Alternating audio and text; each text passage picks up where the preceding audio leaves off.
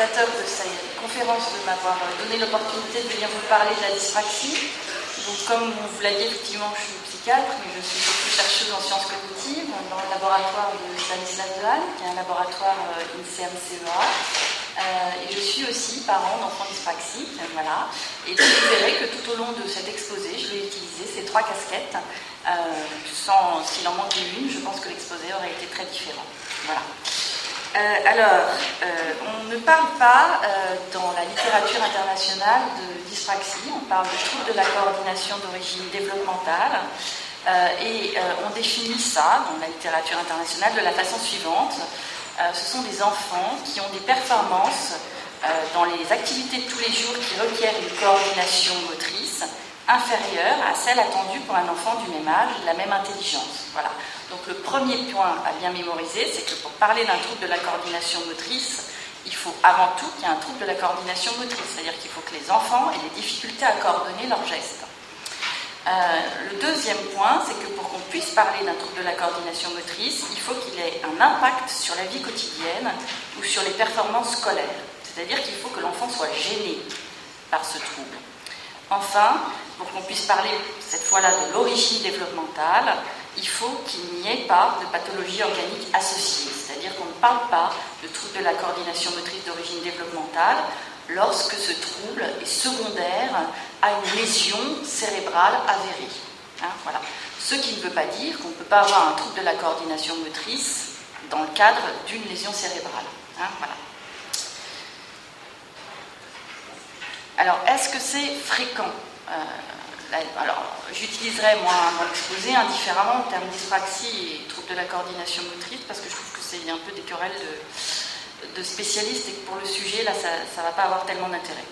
Donc, est-ce que c'est fréquent, euh, la dyspraxie? Alors, il n'y a pas d'étude euh, de prévalence en France. Prévalence, c'est on prend un échantillon qu'on extrait de la population générale, on considère que cet échantillon est représentatif de la population, et on mesure, euh, on regarde combien il y a de cas euh, touchés euh, par un trouble donné. alors, il n'y en a pas d'études de prévalence en France, du moins publiées. il en existe un certain nombre dans les autres pays, en Australie, aux États-Unis, en Angleterre. Et on retrouve des taux de prévalence qui sont quand même assez élevés, puisqu'on parle de 1,6 à 6% de cas chez les enfants de 6 à 11 ans. Hein. Donc si on transpose en France, euh, ça peut donner 250 000 enfants entre 6 et 11 ans, soit à peu près un enfant par classe. Donc ce n'est pas du tout un trouble rare. S'il est méconnu, il n'en reste pas moins qu'il est aussi fréquent que la dyslexie. Alors, une question qui revient souvent, c'est est-ce que ça disparaît à l'âge adulte? Alors, on l'a pensé pendant un temps, et on l'a pensé parce qu'il y a des études qui montraient que les troubles n'existaient plus chez euh, les euh, grands adolescents ou chez les adultes. Et pourquoi ces études montraient que les troubles n'existaient plus Parce qu'elles utilisaient les mêmes échelles de mouvement euh, qui avaient été utilisées chez l'enfant, chez les adultes. Alors j'ai dit qu'ils avaient un retard de développement euh, psychomoteur, je n'ai pas dit qu'ils étaient incapables d'apprendre à faire des gestes. Ils ne sont pas apraxiques, ils sont dyspraxiques. Hein. Donc c'est vrai qu'un enfant qui ne sait pas faire ses lacets à 10 ans, c'est un retard par rapport à un enfant qui normalement fait ses lacets vers 6-7 ans. Mais à 16 ans, le même petit dyspraxique, il saura les faire, ses lacets, si on lui apprend. Voilà. Donc à l'âge adulte, il rattrape quand même un certain nombre de gestes, mais il reste décalé par rapport euh, aux gens de la même classe d'âge. Et surtout, la grande particularité des dyspraxiques, c'est que les gestes qui s'automatisent chez les sujets euh, développement normal ne s'automatisent pas chez eux. Autrement dit, même pour un geste euh, qu'ils ont appris à faire, ils vont être obligés d'allouer une quantité de ressources attentionnelles importante à ce geste, alors que les autres le font automatiquement sans y penser. On verra quelles conséquences ça a euh, après. Euh, alors, c'est un trouble qui est très fréquemment associé avec d'autres troubles des apprentissages. Hein. On peut être dyspraxique et dyslexique, malheureusement. On peut être dyspraxique et avoir un trouble de l'attention. Et c'est aussi souvent associé à une précocité. En termes de QI, les enfants dyspraxiques ont un QI normal, voire supérieur à la moyenne, hein, quand on parle de QI verbal. Donc ce sont des enfants d'intelligence normale et même souvent supérieure à la moyenne. Alors, quelles sont les conséquences de ce trouble de la coordination motrice? La première qu'on voit, qui est la plus fréquente et qui est extrêmement invalidante, c'est euh, le, problème lié à l'écriture. Parce que, évidemment, écrire, quand on euh, ne peut pas coordonner ses gestes, c'est extrêmement difficile. Le geste écrit est un geste appris, qu'on commence à apprendre en grande section maternelle, qui nécessite une coordination motrice importante et qu'on commence à automatiser en CE2 après un entraînement intensif. Hein. Les enfants euh, dyspraxiques ont souvent, comme vous voyez là, un trouble qualitatif de l'écriture. Hein. Là, vous avez l'écriture d'une petite fille de fin de CP. Vous voyez qu'elle fait un certain nombre de lettres à l'envers. Hein. Vous voyez aussi qu'elle écrit extrêmement gros hein, sur un cahier euh, normal d'école. Normalement, les enfants euh, de développement typique, normal, euh, en, fin de section, en fin de CP, pardon, quand on leur demande, on leur fait une dictée de lettres comme ça, ils n'organisent pas leurs lettres comme ça sur toute la page. Ça, c'est les enfants de grande section qui font ça. Les enfants de CP, ils organisent très clairement leurs lettres sur la ligne, dans l'ordre. Voilà. Et ils les écrivent plus petits. Alors, il y a non seulement un problème qualitatif, c'est-à-dire que le rendu de l'écriture n'est pas très joli, ces enfants ont souvent des difficultés à se relire, mais il y a aussi un problème quantitatif. Donc là, vous avez en rose,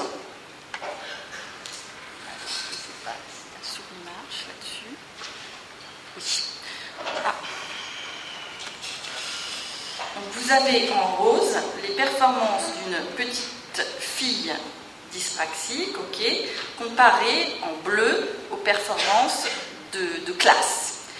Donc le GS, ça correspond à la grande section, le CP au CP et le CE1. Vous voyez que les enfants, de, si on regarde par exemple le nombre de moments statiques, c'est-à-dire le nombre de fois où l'enfant s'arrête quand il écrit une lettre, on les mesure. Hein. ça, c'est une collaboration avec Édouard Fantas, qui est euh, chercheur au CNRS de Grenoble et Caroline Joly travaille aussi dans son laboratoire. Donc on a une tablette graphique, on fait une dictée de lettres, les enfants écrivent euh, sous nos dictées et on mesure un certain nombre de paramètres quantitatifs pour essayer d'évaluer quantitativement leur écriture. Alors, vous voyez qu'un enfant, si on regarde le nombre de moments statiques, c'est-à-dire le nombre de fois où l'enfant s'arrête, un enfant de grande section et de CP s'arrête encore assez souvent, mais en CE1, il va s'arrêter de moins en moins souvent.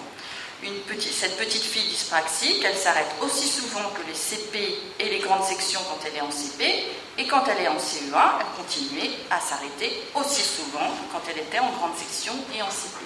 C'est une petite fille qui va à l'école, en milieu ordinaire, qui est soumise euh, au même entraînement euh, quotidien que les autres enfants, même si évidemment, comme elle écrit plus lentement, elle écrit moins de lettres. Hein. et elle a aussi euh, des rééducations. À l'époque, elle avait deux rééducations par semaine d'ergothérapie, pendant laquelle elle travaillait aussi l'écriture, et une rééducation de psychomotricité. Si on regarde maintenant euh, le nombre de mouvements lents, c'est-à-dire quand on écrit, on va vite, quand on est très automatisé, mais quand on n'est pas automatisé, on est en grande section de maternelle, on a des petits ralentissements, c'est-à-dire que le, dessin de la lettre est moins fluide. Hein. et donc on voit très bien là que le nombre de mouvements lents va diminuer au fur et à mesure euh, que les enfants grandissent et automatisent l'écriture, ce qui n'est pas du tout le cas de la petite fille dyspraxique qui, elle, est entre les grandes sections, les CP en CP, et continue à être au même niveau en CE1. Le nombre de pics de vitesse, là c'est le nombre de moments où les, enfants vont vite, c'est pareil, ça diminue avec l'automaticité et ça ne bouge pas chez la petite fille dyspraxique. Le nombre de pauses maintenant, c'est pareil, hein. on voit que ça s'améliore, ils font de moins en moins de pauses quand ils écrivent une lettre et la petite fille dyspraxique ne bouge pas. Enfin, pour la distance, elle a une petite amélioration, mais elle reste au niveau des CP. Et pour la durée du crayon en l'air, hein, c'est le nombre de moments où il lève le crayon. Et pour la distance, elle fait ses lettres, ça vous l'aviez vu, beaucoup plus grosses que les enfants standards. Hein. Euh, donc, euh, c'est une seule petite fille, hein, il faudra en tester d'autres. Euh, ce qui est intéressant dans cette étude, c'est qu'elle elle dit deux choses. Elle dit d'abord une impression clinique relayée par les médecins qui observent ces enfants de près, qui est que finalement, l'écart, euh, en ce qui concerne l'écriture, pour ces enfants-là, ne fait que s'agrandir avec leur père. C'est-à-dire qu'en grande section, en, CP, disons, ils sont au niveau des grandes sections. Euh, en CE1, ils sont toujours au niveau des grandes sections. Et en CE2, ils ne s'améliorent pas tellement. Et plus ça va, plus l'écart euh, avec leur père s'agrandit. Hein. voilà. Euh, ça pose aussi la question euh, de l'intérêt des rééducations intensives sur ce genre de troubles. Hein. Cette petite fille, elle est rééduquée normalement. On peut se demander euh, si ça vaut la peine d'investir fortement sur la rééducation de l'écriture pendant des années chez les enfants dyspraxiques. Hein. C'est une question à poser. Il n'y a pas d'études pour le moment qui se soient penchées très exactement sur cette question. Alors, je vous ai parlé de l'écriture. J'ai mis cette diapo, je l'ai introduite parce que euh, je veux attirer votre attention sur le fait que les enfants dyspraxiques ne sont pas invalidés, gênés par leur, handicap uniquement à l'école. Hein. il m'est arrivé d'avoir des enseignants spécialisés qui me disent Mais pourquoi vous parlez à ce point de handicap? Ces enfants-là sont gênés à l'école, c'est tout. À chaque fois, j'ai eu envie euh, de leur dire écoutez, venez passer une semaine avec un enfant dyspraxique et vous allez vous rendre compte de la gêne qui existe au quotidien. La différence, c'est que les parents compensent. Hein. Il n'y a pas beaucoup de parents d'enfants dyspraxiques qui s'obstinent à leur mettre des chaussures à lacets, il y a des chaussures à scratch. Ils se disent que les lacets, eh ben, ils apprendront ça quand ils auront le temps. Idem pour les vêtements, hein. il y a des tas de pantalons à ceinture élastique, euh, les boutons, idem, voilà. Donc un enfant dyspraxique, qu'est-ce qu'il a comme handicap au quotidien? Il est gêné pour s'habiller. Ce sont des enfants qu'on habille très lentement, euh, très longtemps, pardon, très âgés. En particulier, on leur met leurs chaussettes. Hein. ils ont beaucoup de difficultés avec leurs chaussettes. On leur met leurs boutons. Ils sont gênés pour un certain nombre de sports. Ils ont des difficultés à apprendre à faire du vélo. Ils ont énormément de difficultés à apprendre à nager parce que c'est pas du tout évident de coordonner des mouvements comme ceux de la brasse, par exemple. Ce sont des enfants qui renversent beaucoup, qui sont très maladroits, hein. ils renversent euh, euh, leur verre de lait, etc. Ils se cognent aussi dans les poteaux, dans les portes, dans les chambranles de porte. Voilà. Donc ce sont des enfants qui, au quotidien, sont obligés de contrôler tous leurs mouvements. Je ne sais pas si vous pouvez imaginer la fatigue que ça peut être. Alors moi j'ai testé hein, cette situation-là involontairement quand je suis partie en post-doctorat aux États-Unis, à Yale. Donc à Yale, les fenêtres ne s'ouvrent pas, ne s'ouvrent pas du tout pareil qu'en France. Hein. On n'ouvre pas les fenêtres comme ça, il faut les soulever. la gazinière ne s'allume pas du tout pareil qu'en France. C'est un système de boutons assez complexe. L'ascenseur, c'est pas les mêmes numéros qu'en France. Quand on appuie sur le troisième étage, on arrive au quatrième, enfin on arrive au deuxième, je sais plus. Bref, et donc, quand je suis arrivée dans ce post-doctorat, je me vois le matin obligée de réfléchir quand j'ouvre la fenêtre, obligée de réfléchir quand j'allume le gaz, obligée de réfléchir quand je rentre dans la voiture parce que le système de ceinture n'était pas le même, la boîte était automatique, obligée de réfléchir quand je monte dans l'ascenseur. Et bien, je peux vous dire que les premiers 15 jours, on est épuisé. Et puis après, on automatise, heureusement pour nous. Voilà, les enfants dyspraxiques, ils n'automatisent pas. Hein. donc cet épuisement permanent, ils l'ont. Euh, toute la journée. Il faut donc penser quand même à alléger un petit peu leur quotidien. Alors, la deuxième difficulté euh, qu'ont les enfants dyspraxiques, donc là, euh, j'ai extrait euh, une diapositive d'un diaporama qui a été fait par un élève dyspraxique de, 6e qui s'appelle Timothée et qui utilisait ce diaporama pour expliquer à ses camarades de classe ce qu'était la dyspraxie. Et donc ça, c'est pour expliquer que les enfants dyspraxiques ont aussi des problèmes avec leurs yeux. Alors ils ont évidemment des problèmes avec les mouvements oculaires, parce qu'il n'y a aucune raison qu'ils soient gênés pour bouger leurs mains et leurs bras, et qu'ils ne soient pas gênés aussi pour les mouvements oculaires. Donc ça, c'est fort ennuyeux, parce qu'on a beaucoup besoin de ces mouvements oculaires, par exemple pour lire. Hein. Quand on lit, euh, on suit des lignes, et il faut diriger assez finement ces mouvements oculaires pour ne pas se tromper de ligne mais quand on lit aussi, on repère très finement les limites d'un mot, et c'est cette capacité à repérer les limites d'un mot assez finement qui fait qu'on deviendra lecteur expert. Hein. c'est quelque chose qu'on apprend à automatiser. Tout ça, c'est pas du tout évident pour les enfants dyspraxiques. Et en plus, il y a un certain nombre d'enfants dyspraxiques, pas tous, qui ont un problème de traitement de l'information visuospatiale et qui voient l'espace comme ça. C'est-à-dire un peu flou. Donc ils ont de grandes difficultés à se repérer dans l'espace. Ils peuvent avoir aussi beaucoup de difficultés à, quand ils regardent des, formes géométriques à ou des images, à distinguer le fond de la forme. Donc si vous mettez par exemple pour un enfant dyspraxique, pas tous, hein, mais un certain nombre, un carré dans un rond, lui, il voit des traits. Il est incapable de vous dire qu'il y a un carré dans un rond. Il voit des traits. Voilà, donc là c'était pour vous présenter euh, rapidement le tableau général de la dyspraxie. Maintenant on va euh, rentrer dans le vif euh, de nos thématiques de recherche et, de l'intervention qui est de réfléchir à ce que ça signifie, cérébralement parlant, de devoir allouer une attention importante à des gestes de la vie quotidienne. Euh, et pour ça, on va essayer de comprendre qu'est-ce qui se passe au niveau du cerveau et donc comment fonctionne un cerveau normal. Donc, toutes les informations que je vais, je vais vous donner, ça concerne le cerveau normal et je vais essayer de vous faire comprendre euh, comment on va utiliser, nous, chercheurs en sciences cognitives, ces informations qu'on a sur le cerveau normal pour essayer de faire comprendre à vous euh, et à tous les gens qui accompagnent des enfants dyspraxiques comment les aider. Voilà. Alors, le premier point, c'est qu'il y a un certain nombre d'idées euh, dans la société française, mais pas seulement, euh, qui concernent le cerveau et qui ne sont pas des idées euh, justes, ce sont des idées fausses. La première de ces idées fausses, c'est que le cerveau est un tout. On a un petit peu tous l'idée que soit les gens ont un cerveau qui fonctionne bien et ils sont intelligents, soit ils ont un cerveau qui fonctionne pas bien et ils sont déficients. Voilà. Euh, alors, c'est très problématique parce que ça ne permet pas de comprendre comment ça se fait qu'un petit bonhomme qui est particulièrement vif à l'oral, plein d'imagination et capable de raconter des histoires passionnantes, s'avère absolument incapable d'écrire un A. Hein. on a un peu l'impression qu'il ne fait pas beaucoup d'efforts. Voilà.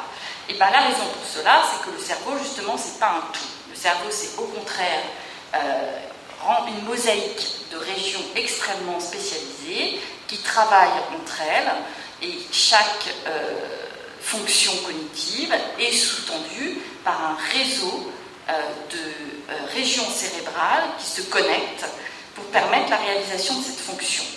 Alors ici, vous avez un cerveau d'adulte donc ça, c'est une étude euh, réalisée par euh, Stanislas Dehaene. Euh, et donc, ce sont des adultes qui passent en IRM fonctionnel. Et donc ils voient des images, ils voient des images de meubles, là, des images de mots, des visages, enfin des, pas des images de mots, des mots, pardon, des visages et des maisons. Et ce qu'on voit, c'est que en fait, les régions du cerveau qui s'activent ne sont pas les mêmes en fonction de ce qu'ils regardent. Hein. Donc, on a une région là qui s'active plus pour euh, les meubles, une région qui s'active plus pour les mots, et une région qui s'active plus pour les visages, et enfin pour les maisons. Chacune de ces régions est en fait extrêmement spécialisée. Maintenant, si on regarde ces mêmes régions chez enfants. Donc ça, c'est une étude réalisée par Carla Monsalvo en collaboration avec Ghislaine Dehaene chez des enfants de 6 ans, non lecteurs, puis lecteurs. Donc ils ont pris en fait des enfants qui étaient euh, en grande section maternelle, qui avaient 6 ans, qui ne savaient pas lire, et des enfants qui étaient en CP, qui avaient 6 ans et qui savaient lire. D'accord Donc ils à peu près le même âge. Et donc, ce qu'on retrouve chez les enfants euh, lecteurs, c'est à nouveau cette région pour les mots, cette région pour les visages et cette région en jaune pour les maisons. En revanche, chez les enfants non lecteurs, cette activation pour les mots, elle n'existe pas. Hein. Donc c'est une activation qui apparaît grâce à l'apprentissage de la lecture.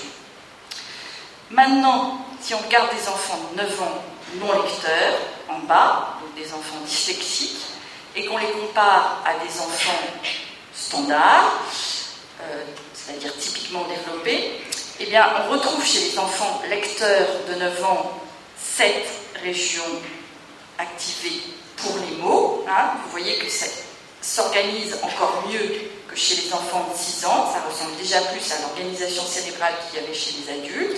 Mais chez les enfants non lecteurs, on ne retrouve pas cette activation de la région mot. Voilà. Donc, quand on comprend ça, on voit qu'il suffit que certaines toutes petites régions du cerveau dysfonctionnent pour qu'on ne puisse pas lire, pour qu'on ne puisse pas écrire, et que pour autant, le cerveau, par ailleurs, fonctionne très bien. Chez les adultes, c'est exactement la même chose. Si on prend des adultes, alors ça c'est une étude publiée dans Science par Stanislas Delarme, si on prend des adultes illettrés, alors euh, c'est pas des illettrés en France, parce que c'est introuvable, mais c'est des illettrés euh, portugais, euh, appariés à des, à des lettrés portugais, et au milieu il y a des ex-illettrés. Alors on retrouve cette, cette organisation cérébrale chez les gens qui savent lire, en bas, hein, avec les mots complètement à l'extérieur, les outils ensuite, les visages, et puis, euh, ça c'est des tableaux, des check des, des, quadrillages. Voilà, on retrouve à nouveau donc cette même euh, organisation, hein, comme chez les adultes que je vous ai montré tout à l'heure, mais on ne retrouve pas cette activation mot, hein, en vert, elle n'y est pas là, hein, à l'extérieur, chez les illettrés. Ok? Alors, donc ça c'était bien pour que vous compreniez que le cerveau, en fait, c'est, et toutes les régions c'est comme ça, hein. le lobe pariétal qui concernerait probablement plus les enfants dyspraxiques, c'est pareil, dans le, lobe pariétal, on a euh, une région qui euh, s'occupe de la conscience une petite région qui s'occupe du sens du nom, une petite région qui s'occupe du grasping, c'est-à-dire attraper les objets, etc. etc. Hein. Alors, ce qu'on va faire maintenant, c'est qu'on va essayer de voir ce qui se passe quand on focalise très fortement son attention sur quelque chose. Hein. Alors, je vais vous présenter une vidéo. Vous allez voir ces deux équipes. Il y a une équipe en blanc, une équipe en noir. Et votre tâche consiste à compter le nombre de passes de ballon que se font les gens qui ont un t-shirt blanc. Il faut que vous vous concentrez fortement, hein, parce qu'il ne faut pas se tromper. Vous êtes prêts? On y va. D'accord, combien y a-t-il de passes? D'accord. Attention très fortement sur quelque chose. Et le fait que vous ayez focalisé très fortement votre attention sur le décompte des passes des gens en blanc ne vous a pas permis de percevoir, du moins de façon consciente, qu'il y avait un gorille qui passait au milieu de l'écran. Ok? Voilà. Donc ça, c'est très exactement la situation dans laquelle se trouve un petit enfant dyspraxique qui est en train de remonter la fermeture de son manteau, ce qui lui demande la même attention que vous quand vous comptez les gens en blanc, et que l'institutrice, qui profite du fait que tous les enfants sont euh, assez sages puisqu'ils sont occupés à quelque chose, donne les consignes. Et eh bien l'enfant dyspraxique, il ne les entend pas. Voilà, il n'est pas capable d'entendre ce qu'a dit la maîtresse parce que toute son attention est focalisée sur le fait qu'il est en train de remonter sa fermeture éclair. Et il y a un certain nombre de situations comme ça à l'école où l'enfant dyspraxique est obligé de focaliser toute son attention sur un geste et où il ne peut pas gérer quoi que ce soit d'autre. Voilà. Ça vous explique aussi pourquoi il faut faire attention au support qu'on propose à ces enfants-là, parce que si leur attention est captée par le petit bonhomme colorié tout en haut de la page du livre de mathématiques, eh ben, ils ne vont plus trouver l'addition au milieu de la page. Hein, donc euh, c'est une propriété du cerveau normal. Hein. vous avez un fonctionnement normal et n'importe qui face à ce type de situation peut ne pas voir un certain nombre ou entendre un certain nombre de choses. Alors, le deuxième euh, test qu'on va faire, c'est celui-là. Je vais vous euh, présenter un certain nombre de chiffres que je vais vous présenter chacun pendant une seconde et vous allez essayer de les mémoriser. Vous êtes prêts? On y va. Attendez, je vais les mettre au milieu, sinon, On y va.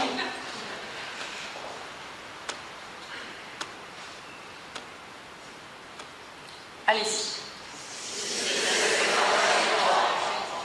Parfait. Maintenant, vous allez faire la même chose, mais en même temps, vous allez me dire blablabla. Bla, bla, bla, bla, Vous êtes prêts Alors, vous faites tous blablabla. Bla, bla, bla, Et moi, je passe les chiffres. On y va.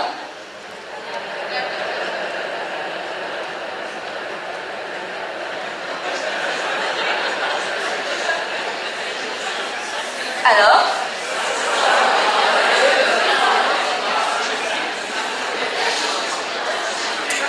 Ok, c'est beaucoup moins facile. Hein. Alors qu'est-ce que j'ai fait là? J'ai euh, saturé votre boucle phonologique en en faire blablabla. La boucle phonologique, c'est un des systèmes euh, de la mémoire de travail. J'ai saturé votre boucle phonologique et comme j'ai saturé votre boucle phonologique, vous avez eu beaucoup de difficultés à rentrer les chiffres en même temps. Pourquoi? Parce que, comme beaucoup de systèmes cérébraux, la, boucle phonologique est un système qui a des ressources limitées, une quantité de ressources limitées. Et énormément des systèmes cérébraux dont on a besoin, comme l'attention, etc., sont des systèmes qui ont des quantités de ressources limitées. Donc quand vos ressources sont avalées par quelque chose, qui était le cas là par les blablabla, et eh ben vous en avez plus assez pour faire l'autre tâche. Et ça, c'est exactement ce qui se passe pour les enfants dyspraxiques quand ils écrivent. Quand ils écrivent, ils ont une bonne partie de leurs ressources attentionnelles qui sont placées dans le geste écrit. Vous pouvez leur faire écrire la Bible ou la grammaire, c'est pareil pour eux. Ils dessinent, ils ne peuvent pas en même temps qu'ils dessinent leurs lettres et allouer toute leur attention, une grande partie de leur attention aux lettres, prêter attention à ce qu'ils écrivent. C'est pas possible. Pas plus que vous avez été capable de me retenir tous les chiffres. Donc il faut être conscient que quand on fait écrire un enfant dyspraxique, on le met dans la même situation que quand je vous fais faire blablabla pour retenir des chiffres. Autrement dit, on le met en grande difficulté. Donc si on veut qu'il retienne ce qu'on a à lui dire, eh ben, il faut lui dire justement, il ne faut pas passer par l'écrit.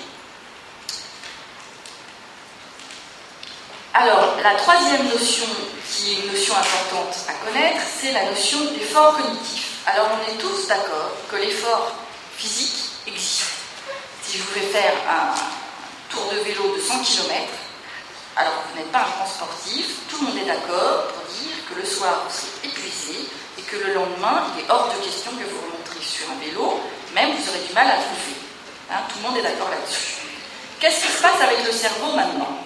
Alors on va essayer de voir. Alors là, pour cette tâche, vous vous allez juste me donner le nom des couleurs. Vous partez de la gauche, vous allez sur la droite, vers la droite, et vous faites une ligne, puis l'autre. Vous me dites le plus vite possible le nom des couleurs. Allez-y.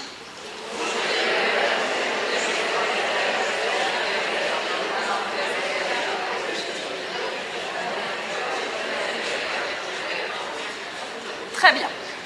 Très bien, maintenant on fait la même chose. Vous lisez. Vous êtes prêts? On y va.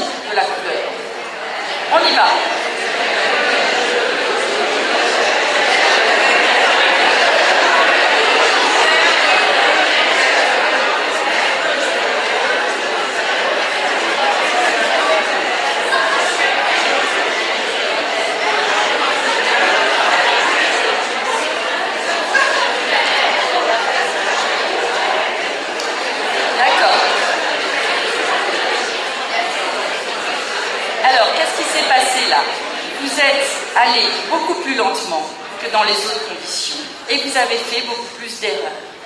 Je vous ai mis en situation d'effort cognitif. C'est exactement ce qui se passe pour l'enfant dyspraxique qui écrit. Il va beaucoup plus lentement. S'il veut s'appliquer, il peut faire les lettres correctement, pas tous, mais certains peuvent, mais il va beaucoup plus lentement et il fait beaucoup plus d'erreurs. Hein. et en orthographe, ça va être très très problématique parce qu'il va écrire faux. Voilà. L'effort cognitif, l'effort cérébral existe. C'est fatigant hein, de faire une tâche comme celle que je vous ai faite. On fait des erreurs, des erreurs et on est lent.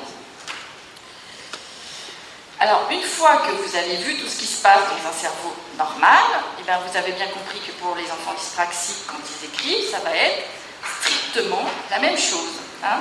L'enfant dyspraxique ne va pas comprendre ce qu'il écrit, ça veut dire qu'il ne peut acquérir aucune compétence en écrivant, il va s'épuiser. Hein. Si vous faites faire euh, les mêmes euh, lignes d'écriture à un enfant dyspraxique, vous avez une chance sur deux qui s'endort sur sa table. On a vu des enfants s'endormir sur leur table à la fin de, travaux d'écriture. Hein. Il faut se rendre compte que quand on fait faire la même quantité en écriture à un petit CP, sa journée, après ses, ses pages d'écriture, elle est terminée. Lui, il a déjà fait ses 100 km de vélo, il ne peut plus rien apprendre dans la journée. Voilà. Et ensuite, il va faire plein d'erreurs et être très lent comme vous. Hein. voilà. Alors, à partir de là, eh ben, il va falloir euh, réfléchir à qu'est-ce qu'on fait pour euh, aider un enfant dyspraxique scolarisé. Euh, alors, une des difficultés qu'on a avec ce type d'enfant, je pense, est liée aux représentations du handicap qui existent dans la société française. Hein. une personne en situation de handicap, pour la plupart des gens, c'est quelqu'un en fauteuil, c'est quelqu'un euh, d'aveugle, c'est quelqu'un de sourd, etc. On dit souvent que le euh, handicap des enfants dyspraxiques est invisible et que c'est ça qui pose problème. Mais moi, j'en suis pas sûre, hein, parce que les enfants sourds, ils sont aussi. Euh, le handicap est aussi invisible et tout le monde est d'accord pour reconnaître que c'est un handicap. Je pense tout simplement que les représentations du handicap, elles n'ont pas intégré le fonctionnement du cerveau. Hein. Et donc on a beaucoup de mal à faire comprendre à un certain nombre d'intervenants, la famille, les proches au début, euh, les enseignants ensuite quand les enfants vont à l'école, que ces enfants sont réellement en situation de handicap. C'est pas sans conséquence, ça veut dire que pour euh, les proches, euh, quand les parents vont comprendre, eux, que leur enfant est effectivement en situation de handicap, ils vont se retrouver confrontés à un entourage qui va leur dire Mais qu'est-ce que tu racontes? Écoute, il est normal, ton gamin, si tu pouvais un petit peu moins, ça irait beaucoup mieux. Et avec les enseignants, un certain nombre de fois, s'ils n'ont pas été formés à ce type de handicap, ce qui souvent est le cas, ils ne vont pas comprendre immédiatement. Ils vont mettre beaucoup de temps à comprendre que cet enfant de CP, c'est pas pas comme les autres s'il écrit difficilement, ça va pas s'améliorer avec le temps, c'est bien parce qu'il y a une situation de handicap. Donc il va falloir travailler au quotidien ces représentations du handicap. Le deuxième point, c'est le problème de l'étiquetage. Alors ça, c'est une difficulté euh, très française, je pense, qui n'existe pas, je pense, aux États-Unis, qui est qu'on a l'idée en France qu'il ne faut pas étiqueter les enfants euh, parce que ça va les mettre en grande difficulté et qu'il vaut mieux euh, attendre de voir si ça ne s'améliore pas quand il sera en CE, CE1, CE2. Alors voyons, voyons ce qu'en dit Alexandre, qui est un petit garçon dyspraxique de 9 ans, lors d'un interview à TF1 au journal de 13h. Il dit Ma main, elle souffrait. C'est parce qu'elle avait du mal à écrire, elle faisait tout de travers. Je le savais depuis que j'étais tout petit, mais bon, je ne pouvais pas leur expliquer. Ils ne me croiraient pas, alors je leur ai laissé découvrir. Ils, c'est les adultes, hein, dans, leur grande généralité, parents, enseignants, etc. L'intervieweuse lui demande Tu as l'impression qu'ils ne comprennent pas? Oui, ils ont du mal à voir mes efforts, ça fait de la peine.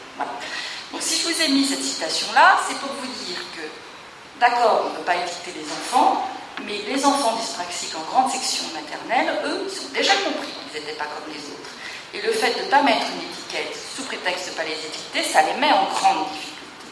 Parce que eux, ils ont déjà vu que euh, par rapport aux petits copains d'à côté, ils sont obligés de faire des efforts démesurés pour faire une lettre et qu'en plus, le résultat est nettement inférieur et ils se demandent bien ce qu'ils ont. Alors, ils se demandent, un, ce qu'ils ont, avec des euh, imaginations qui sont un petit peu euh, étonnantes des fois. Hein. Ils vous disent, j'ai une maladie dans la tête, euh, voilà. Et sans soutien, puisqu'il n'y a pas d'étiquetage. Et deux, ils se sentent coupables d'être incapables d'écrire comme les autres, et ils se dévalorisent énormément. Et on a des enfants en fin de section, de grande section maternelle, qui ont un véritable vécu d'échec scolaire, alors qu'ils ont des parents pas particulièrement exigeants, et qui vous disent des choses telles que je vois rien, ou euh, de toute façon je suis nul. Donc il faut vraiment réfléchir à cette question d'étiquetage quand on parle hein, des troubles des apprentissages, et en particulier la dyspraxie, qui euh, peut être diagnostiquée quand même en moyenne section ou grande section de maternelle. Alors, toute la question qu'on va se poser maintenant, c'est pourquoi, après tout, adapter bah, Parce que l'enfant est confronté, c'est une citation de Corsos, qui est une euh, psychothérapeute qui a beaucoup travaillé avec des enfants dyspraxiques, elle dit L'enfant est confronté à un monde physique pour lequel il n'est pas équipé. Son équipement neurobiologique n'est pas l'outil adéquat pour appréhender le monde. C'est comme s'il devait accrocher un tableau, mais qu'au lieu de disposer d'un clou et d'un marteau, il n'aurait qu'un tournevis.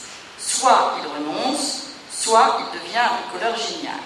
Alors le but des adaptations, il va être très clair, ça va être qu'aucun enfant dyspraxique ne renonce et que chacun trouve les moyens de compensation pour devenir le bricoleur génial qu'il est déjà. Voilà. Alors quel est notre rôle à nous, chercheurs en sciences cognitives, là-dedans? Parce qu'il va bien falloir se répartir les tâches. Hein?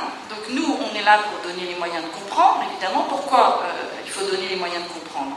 Bah Parce que quand vous êtes enseignant et qu'il vous arrive une liste de préconisations qui est euh, imprimée en Arial 20, euh, police, double interligne, espace, double entre les mots, ensuite une ligne bleue, une ligne rouge, une ligne verte, et qu'à côté vous, allez, vous avez la liste pour l'enfant qui est malvoyant et qu'on vous dit imprimer en euh, noir euh, sur fond jaune avec telle et telle police, à la fin on ne s'y retrouve plus. On ne sait plus pourquoi telle police et on ne peut pas faire les choses intelligemment. Voilà. Or, les enseignants sont pleins de ressources et je pense qu'ils peuvent tout à fait faire les choses intelligemment avec leurs outils à eux, à condition qu'ils aient compris pourquoi on leur demande telle ou telle ou telle adaptation, pour quelles raisons il faut faire telle ou telle adaptation. Voilà. Et notre rôle aussi, ça, va être d'associer les connaissances sur le fonctionnement du cerveau, celles que je vous ai montrées, celles qu'on connaît déjà, hein, c'est-à-dire celles du fonctionnement du cerveau normal, et celles issues des pratiques paramédicales empiriques. Il y a des tonnes et des tonnes de préconisations faites par les ergothérapeutes qui ont été testées empiriquement sur le terrain pour proposer des outils permettant aux enfants dyspraxiques d'accéder aux connaissances sans être gênés par leur déficit moteur et visuel. Voilà. Et donc ça va être l'objet de la suite de l'exposé. Vous allez voir comment on essaye de faire ça. Alors, on a, euh, donc nous, je vous ai dit, euh, moi j'interviens à deux titres. J'interviens en tant que chercheuse d'un laboratoire INSERM. Alors, la mission d'INSERM, c'est de faire de la recherche fondamentale. Hein. Nous, on est là pour essayer de comprendre comment fonctionne le cerveau, éventuellement comment fonctionne le cerveau des enfants dyspraxiques. On n'est pas là pour faire des livres de grammaire adaptés, c'est pas notre métier. Voilà. En revanche, on peut expliquer et faire des préconisations pour adapter. Donc il y avait un petit trou, parce que les ressources manquent cruellement. Il y a très peu de ressources adaptées pour les enfants dyspraxiques et il fallait les créer. C'est pour ça qu'on a créé une association qui s'appelle le Cartable Fantastique, qui est une association euh, parrainée par euh, Stanislas Dehaene, qui est donc euh, professeur au Collège de France euh, chercheur en psychologie cognitive, qui dirige notre laboratoire, et Michel Mazot, qui est un médecin qui a suivi des enfants dyspraxiques pendant des années et qui en a accompagné beaucoup, ainsi que leurs enseignants et leurs parents. Donc c'est une association de professionnels, on est cinq. Je suis la seule à avoir un enfant en situation de handicap. il y a Valérie Grembry, qui est directrice d'une école un peu particulière, l'école primaire, de votre école chez vous. Votre école chez vous, c'est une autre association qui scolarise euh, des enfants en à domicile en situation de grand handicap ou très malade. Hein, voilà. Donc eux, ils utilisent beaucoup euh, les outils qu'on développe, qui les aident hein, pour les enfants dyspraxiques, mais aussi pour les autres. Et ils scolarisent malheureusement, hein, je dis bien malheureusement parce que je pense que c'est un dysfonctionnement, certains enfants dyspraxiques quand tout simplement euh, l'état de dépression de l'enfant est tel qu'il ne tient plus euh, dans le milieu scolaire ordinaire, il faut l'extraire. Donc ils l'extraient pendant un temps, euh, ils, essayent de remettre à niveau avec des techniques adaptées en duel les compétences scolaires et ils introduisent des moyens de compensation pour ensuite, dans l'objectif de remettre cet enfant dans le milieu ordinaire. Voilà. Frédéric Dadoun, c'est notre trésorier. Voilà. Marie-Laure Besson, vous verrez, c'est elle qui s'occupe de, euh, la partie littérature jeunesse, hein, c'est une retraitée. Et Paul Guinness, un formateur ASH, qui intervient euh, comme médiateur, pour former un certain nombre de gens. Il fait de la médiation beaucoup entre les parents et les enseignants quand il y a des difficultés. Alors, le premier euh, objectif qui va être celui des adaptations scolaires, c'est de rendre accessibles les supports scolaires. Ça, c'est quelque chose qu'on fait extrêmement mal actuellement en France pour les enfants dyspraxiques, euh, alors que c'est une priorité. Euh, je vais vous expliquer.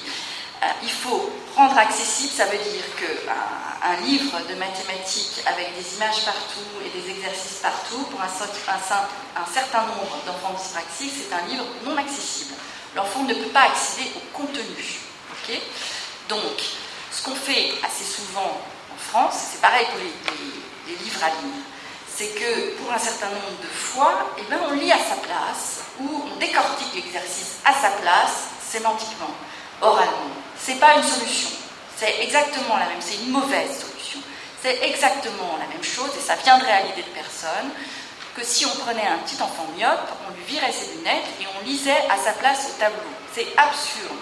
Il faut absolument travailler l'accessibilité pour les enfants dyspraxiques. Hein, voilà. Idem pour les enfants aveugles. Hein. on va leur mettre un livre en braille, on ne va pas leur lire le livre. C'est absurde parce que, un, c'est contre-productif au niveau de la, des ressources de l'État, si je puis dire, d'obliger euh, quelqu'un à lire pour un enfant alors qu'on peut rendre accessible des livres pour des milliers d'enfants. Deux, c'est pas du tout la même chose pour l'enfant. Hein. Pouvoir lire tout seul un livre adapté et être obligé de passer par un adulte pour lire un livre, c'est vraiment pas la même chose. Hein. voilà. Et ensuite, une fois qu'on a rendu accessible tous les supports, alors il faut penser à la compensation. Et la compensation dans le cadre de la dyspraxie, c'est régler le problème de l'écriture, évidemment. Donc qu'est-ce qu'on fait pour compenser l'écriture? Eh bien, on peut compenser euh, par diverses façons. Alors il y a le secrétariat, qui pas la solution que je préfère, mais qu'on peut utiliser un petit peu. Il y a l'ordinateur, il y a le système d'étiquette, il y a la réponse orale, tout simplement. Après tout, son, sa leçon d'histoire, il peut la réciter oralement pour le contrôle. Hein. On n'est pas obligé de lui faire écrire. Voilà. Hein, donc il va falloir sortir tous les moyens pour euh, compenser le geste écrit. Et puis, il va y avoir des choses pour lesquelles on ne pourra pas se passer de l'aide humaine, qui sont tous les aspects euh, des difficultés d'organisation qu'ont les enfants dyspraxiques. Ce sont des enfants qui ont beaucoup de mal à ranger leur cartable, qui ne se retrouvent pas dans leur case, qui ne peuvent pas trouver le bon livre parce que avec leurs yeux, leurs difficultés de regard, etc., leurs difficultés de geste, ils ne vont jamais trouver le bon livre au bon moment, et pour ça, il faut les aider. Alors, nous, on s'est attaché euh, à, essayer de développer des supports qui euh, permettent de régler le problème de l'accessibilité et le problème euh, de la compensation en même temps. Hein, voilà. Donc, régler le problème de l'accessibilité, c'est régler, je vous ai dit, le problème de euh, cette page.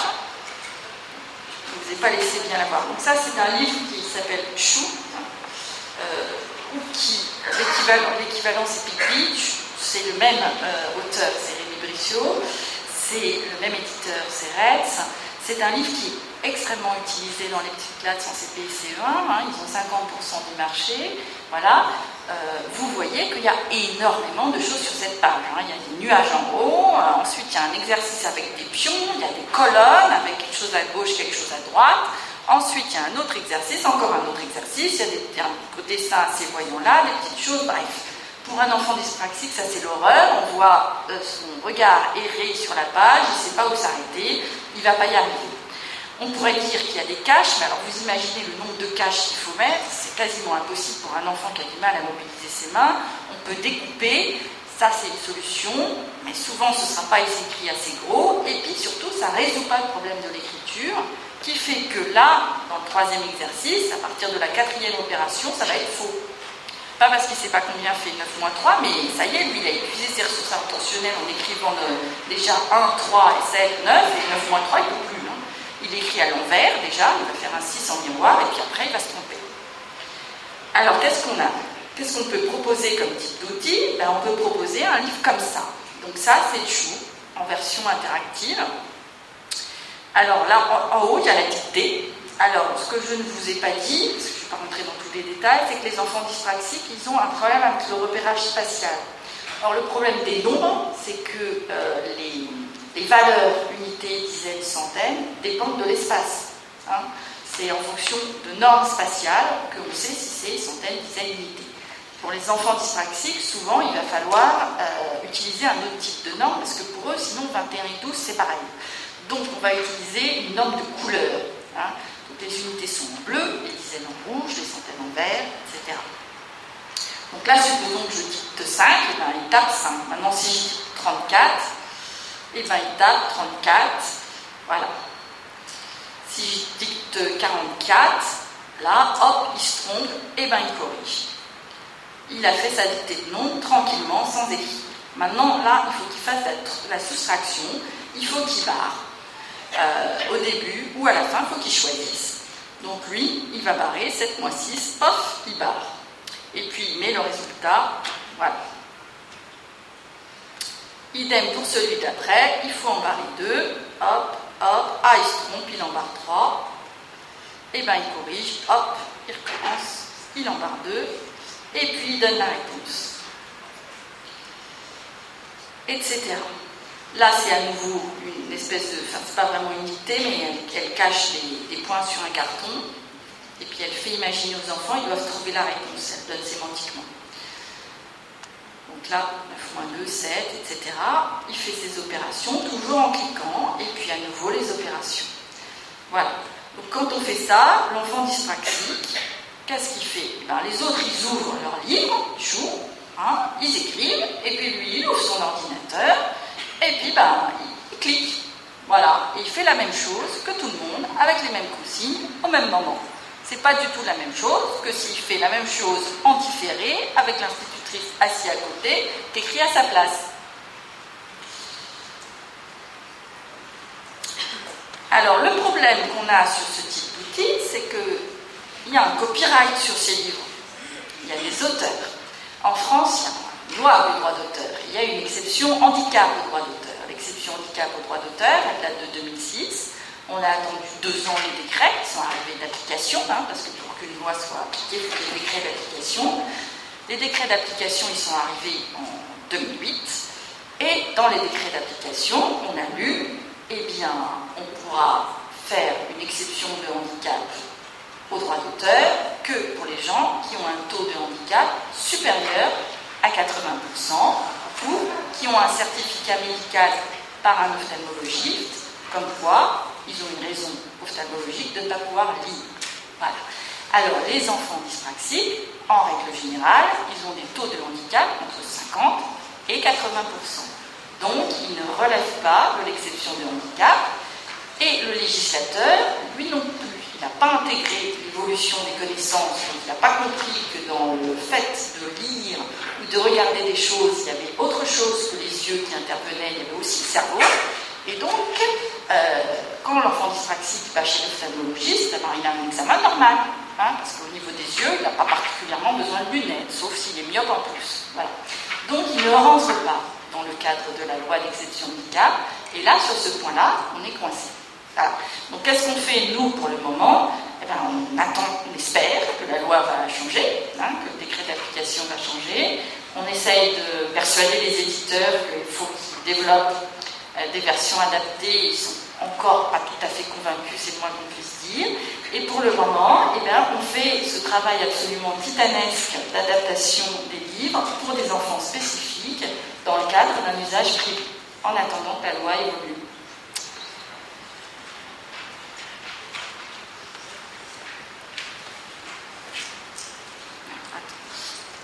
Alors, je vais vous montrer ensuite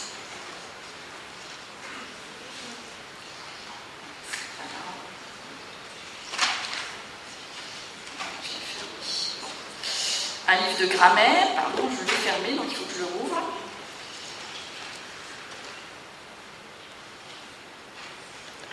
Donc ça, c'est pour... Alors, Pigby, c'est un travail particulièrement énorme, hein, parce qu'il y a... On a aussi des livres de grammaire, pareil, qui ont été adaptés avec un outil. Donc Pigby, c'est adapté sur un outil qui s'appelle Didapage, pour les enseignants qui sont euh, dans la salle. Didapage, c'est un logiciel qui a été créé très exactement pour les enseignants, Hein, et donc c'est un logiciel qui est en fait assez facile euh, à utiliser. Euh, on peut, en fait, on déplace, enfin, on peut apprendre tout à fait à l'utiliser. Le seul problème de, ce, de ce, cette technique, c'est que c'est long. Donc quand on doit en faire tous les jours, c'est très très long. Hein, voilà. C'est-à-dire que pour faire, une page de PIB, comme je vous ai montré, il faut une à deux heures et je suis assez expérimentée. Et pour faire un exercice de grammaire, il faut une quinzaine de minutes. donc voilà, nous, on a développé, alors nous, c'est dans le laboratoire INSERM, cette fois-là, on a euh, développé avec un informaticien qui s'appelle Toussaint Guglielmi, qui travaillait en fait pour nous bénévolement auparavant, qui euh, a développé un outil qui permet d'automatiser un peu tout ça et qui fait que, je vais vous montrer après l'outil, qui fait qu'on peut développer un livre de grammaire, ça prend du temps, mais disons que ça devient plus raisonnable. On arrive à faire 15 exercices par heure, je vous montrerai l'outil après. Donc on peut développer un exercice de, un livre de grammaire comme ça. Donc ça c'est un livre qui s'appelle Outils pour le français de chez Magnard, hein, qui est pareil, réservé à l'usage d'un enfant individuel.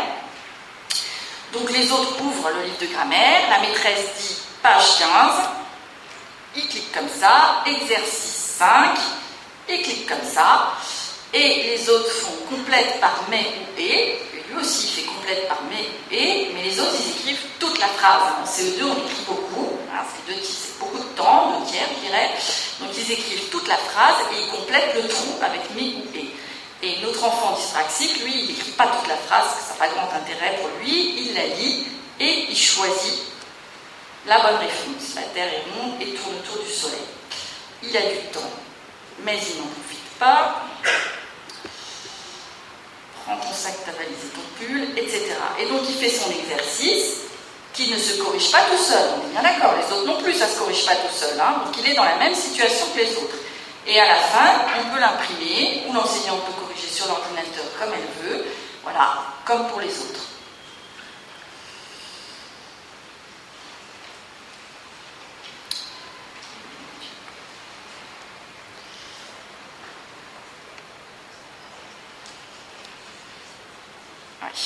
Alors, je vais vous montrer le site de l'association. Donc, l'association, je vous ai dit, elle s'appelle le Cartable Fantastique.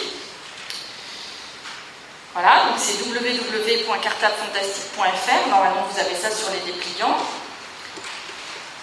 Donc, sur ce site, vous avez deux choses. Vous avez des ressources pour l'école qui sont en fait des ressources toutes adaptées. Donc vous avez par exemple là, il n'est pas à jour parce qu'on n'est pas en ligne là, hein. donc c'est une version que j'ai téléchargée il y a quelques temps. Vous avez des exercices de grammaire qui sont euh, adaptés des exercices de grammaire en ligne mais sur papier hein, euh, du CRDP de Champagne-Ardenne. Donc on a déjà fait tous ceux du CE2. Ah, ça ne va pas fonctionner. Bon, désolé. Donc on a déjà fait tous ceux du CE2.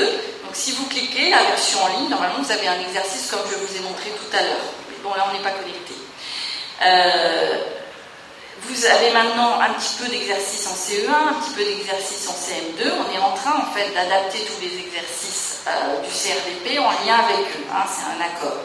Vous avez aussi euh, le site Le Cartable Fantastique de Manon, qui est un site qui est dédié à une petite fille, qui est la mienne. Hein, je, vous, le dis parce que des fois, il y a des enseignants qui me contactent en me disant voilà, super ce que vous avez fait pour, euh, euh, Manon, est-ce que vous pourriez le faire pour un autre? Non, je ne peux pas. C'est un, temps absolument phénoménal. donc c'est absolument impossible de le faire simultanément pour deux enfants. Hein, voilà. Euh, donc sur ce site-là, il y a tous les supports euh, qui sont des supports créés au départ par les enseignantes de Manon, hein, celles de CE1, celles de CE2, les fiches qu'elles utilisent, et on les adapte. C'est nous qui les adaptons et elles les utilisent en classe. Mais du coup, il y a des supports de CE1, de CE2.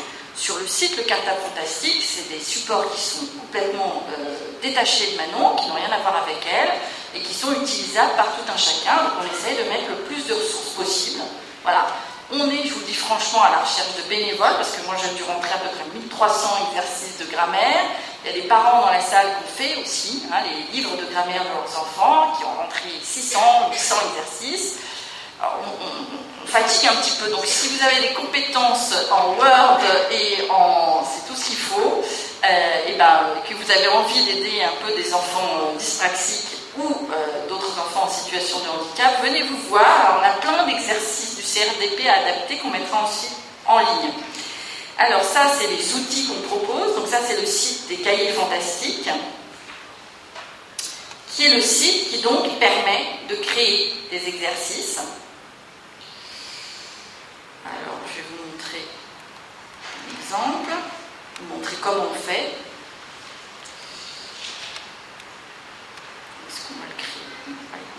là, grammaire fantastique CE1. On va créer un cahier.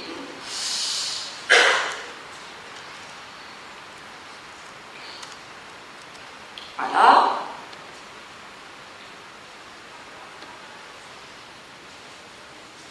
Et on va choisir un exercice. Alors, voilà.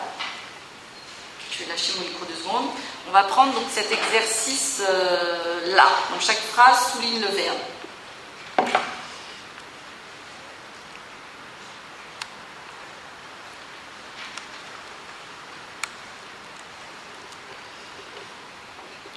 Et nous, on va le transformer avec, dans chaque phrase, clique sur le verbe. OK?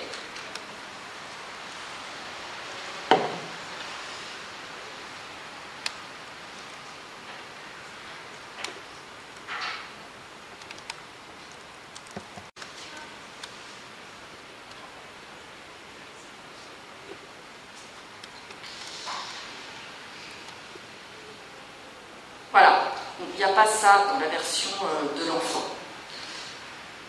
Donc, alors là, va que je sépare le en mettant un blanc, j'ai parfait. Voilà.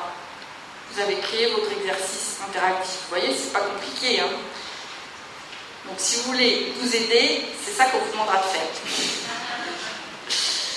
voilà. on va retourner à notre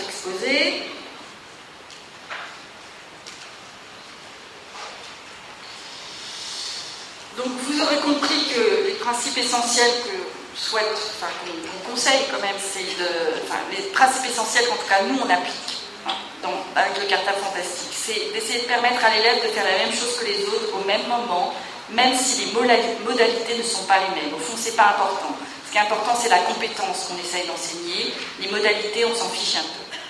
C'est de préconiser des solutions qui favorisent l'autonomie de l'élève plutôt que des solutions qui se font au détriment de cette autonomie. Entre l'aide par l'adulte et n'importe quelle solution qui permet à l'élève de faire tout seul, il faut absolument privilégier la seconde. Ça ne fait pas du tout la même chose sur l'estime de soi de l'enfant. Il va falloir aussi accepter de sauter des étapes irréalisables en raison du handicap. Typiquement les opérations posées. Vous voyez ici que cette petite fille, elle n'arrive pas à poser correctement ses opérations parce qu'il faut aligner correctement, ça repose sur un algorithme spatial et elle n'y arrive pas. Donc ça c'est quand elle le fait sans aide, ça c'est quand elle le fait avec aide, c'est déjà mieux, hein, elle le fait avec un support.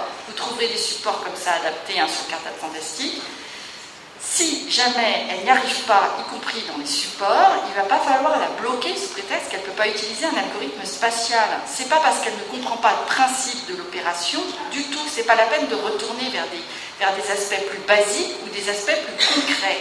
Elle est capable, au contraire, d'extrapoler des choses assez abstraites. Simplement, elle ne peut pas se repérer dans l'espace. Donc il ne faut pas la bloquer. Hein. Tant pis, si vraiment c'est pas du tout possible euh, en posant l'opération, si c'est pas possible en ligne, à un moment ou à un autre, eh ben vous lui mettrez une calculette dans les mains, mais avec ça, elle pourra résoudre des problèmes conceptuels. C'est ça que vous voulez.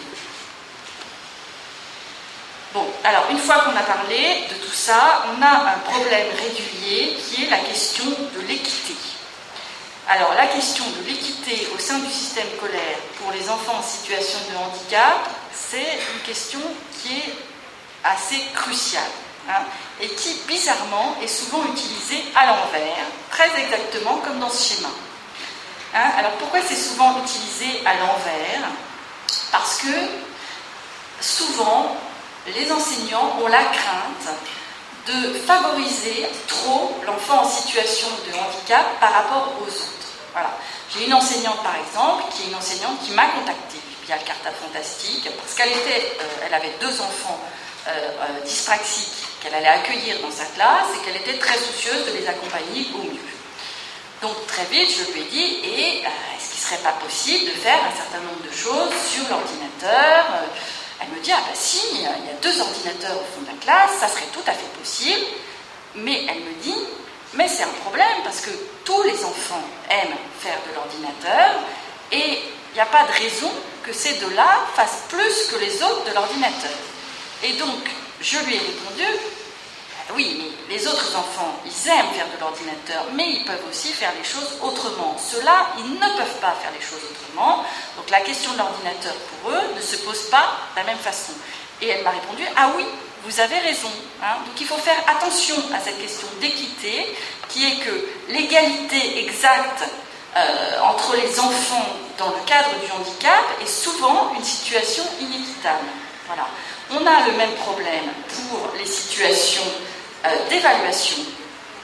Pour les situations d'évaluation, il y a énormément d'enseignants qui mettent très bien en place toutes les adaptations, tous les moyens de compensation au moment des apprentissages et qui les retire au moment de l'évaluation.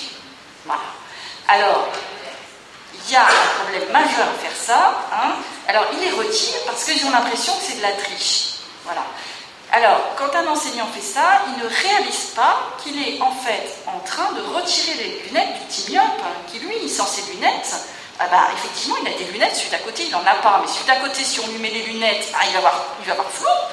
Alors que celui qui est myope, il va voir mieux avec ses lunettes. Le petit dyspraxique, c'est pareil. Celui d'à côté, si on lui file l'ordinateur, il n'a jamais tapé à l'ordinateur, il va, avoir du mal à faire son exercice. Mais le petit, dyspraxique avec son ordinateur, lui, va pouvoir faire son exercice dans les mêmes conditions que d'habitude à son contrôle et être évalué sur sa compétence scolaire et non pas être évalué sur son taux de handicap, c'est-à-dire son incapacité à écrire, ce qu'on savait déjà et ce qui n'est pas le rôle de l'enseignant. Voilà. Alors, pour cette raison-là, on a proposé euh, au ministère de l'Éducation nationale d'adapter les évaluations nationales aussi pour les enfants dyspraxiques.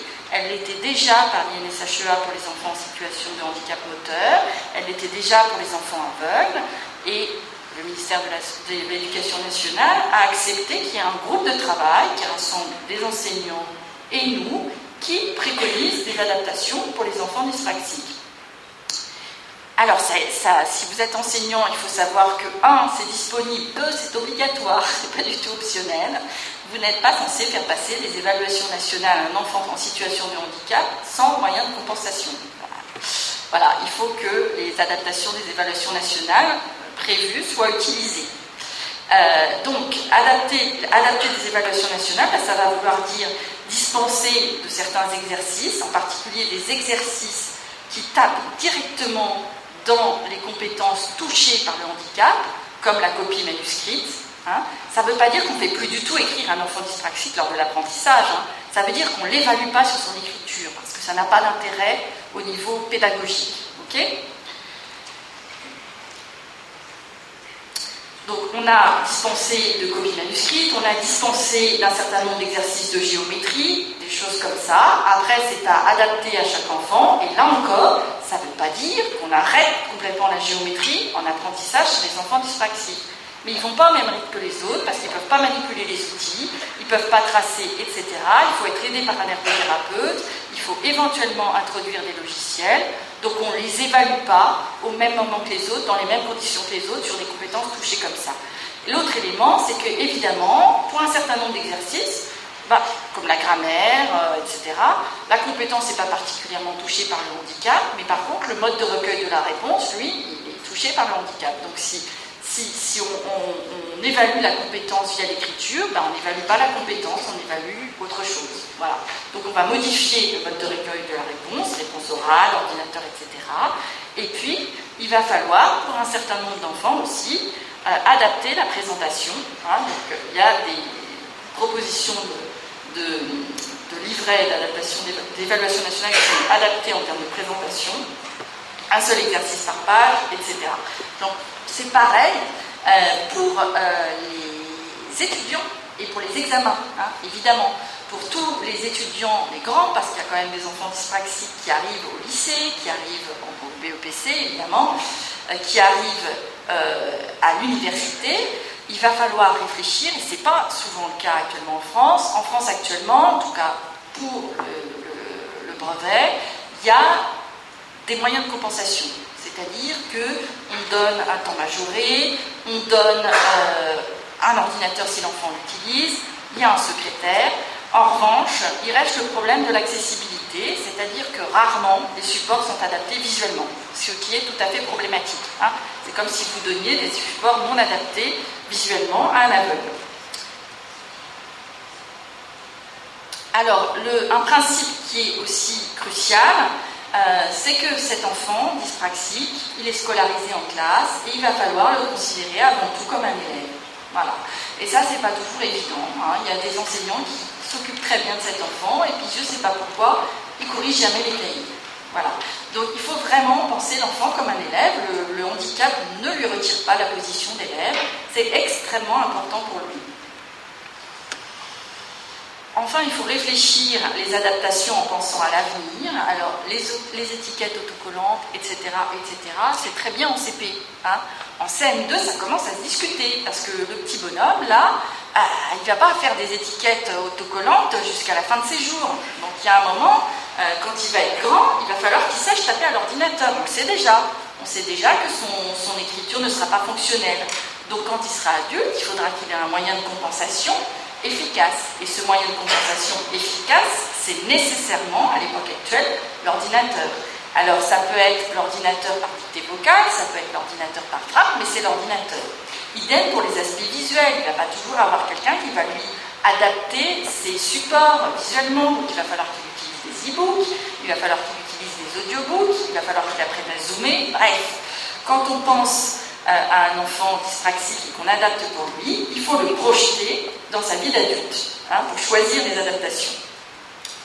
Et puis, ben, la dyspraxie, ce n'est pas uniquement des déficits, c'est vrai pour tous les troubles des apprentissages. Ce sont des enfants qui ont énormément d'atouts, hein. ce sont des enfants qui ont une volonté, euh, qui ont un sens de l'effort que peu d'autres enfants ont au même âge. Hein. Ils ont compris, je vous l'ai dit dès la grande section maternelle, qu'il allait allait falloir faire des efforts ils en font beaucoup. Hein. Ce sont des enfants qui ont une grande empathie, ce sont des enfants qui ont euh, une maturité sur un certain nombre d'aspects étonnantes parce qu'ils ont été confrontés à des difficultés auxquelles les autres ne sont pas nécessairement confrontés. Et il va falloir tabler sur tous ces atouts, sur leur aisance verbale aussi, sur leur imagination, pour les accompagner vers l'âge adulte.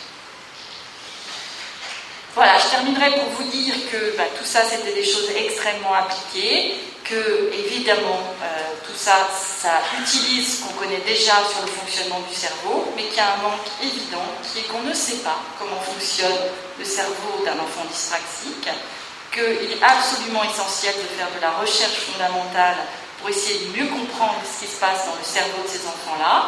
Voilà, donc c'est euh, pour ça qu'on a proposé à la Fondation pour la recherche médicale un projet de recherche fondamentale cette fois-là.